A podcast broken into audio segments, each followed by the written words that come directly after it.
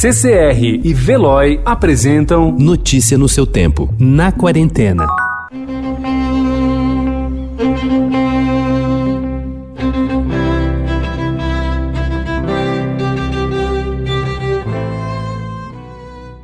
Diante da pandemia, celebrações virtuais de casamento viram alternativa para noivos.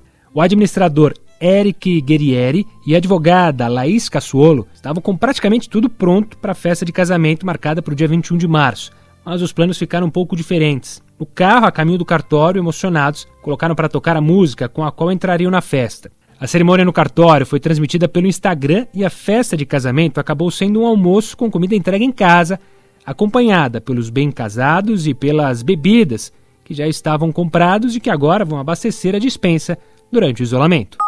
É que hoje é meu aniversário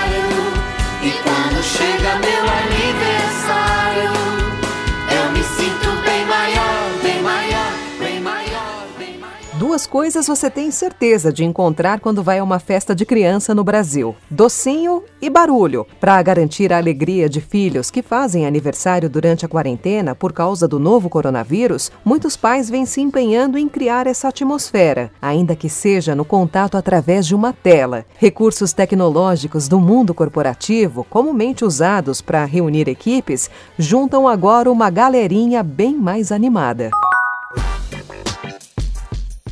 Como vivem em tempos de pandemia os roteiristas de cinema e televisão? Quantos já tiram inspiração desse verdadeiro horror planetário que estamos todos vivendo? A produtora Nora Goulart, mulher de Jorge Furtado, comenta a rotina do casal dentro do que chama de nova normalidade. Como todo mundo que pode, estamos trabalhando de casa, observando a quarentena recomendada pela OMS e pelas autoridades de saúde. Criador da série Sob Pressão, Furtado constata: a quinta temporada nem foi feita e já está no ar, ao vivo, 24 horas por dia.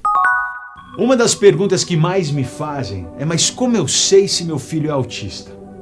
O autismo, na sua maior incidência, realmente não é um transtorno fácil de ser percebido. O crescimento enorme. A missão de vida do apresentador Marcos Mion é ter construído uma trajetória de sucesso para tornar-se porta-voz do filho autista e assim ajudar a comunidade na luta por direitos. É assim que hoje ele enxerga o caminho que traçou. E o maior legado foi ver uma lei pró-autismo ser batizada com o nome do primogênito dele. Notícia no seu tempo. Oferecimento CCR e Veloy.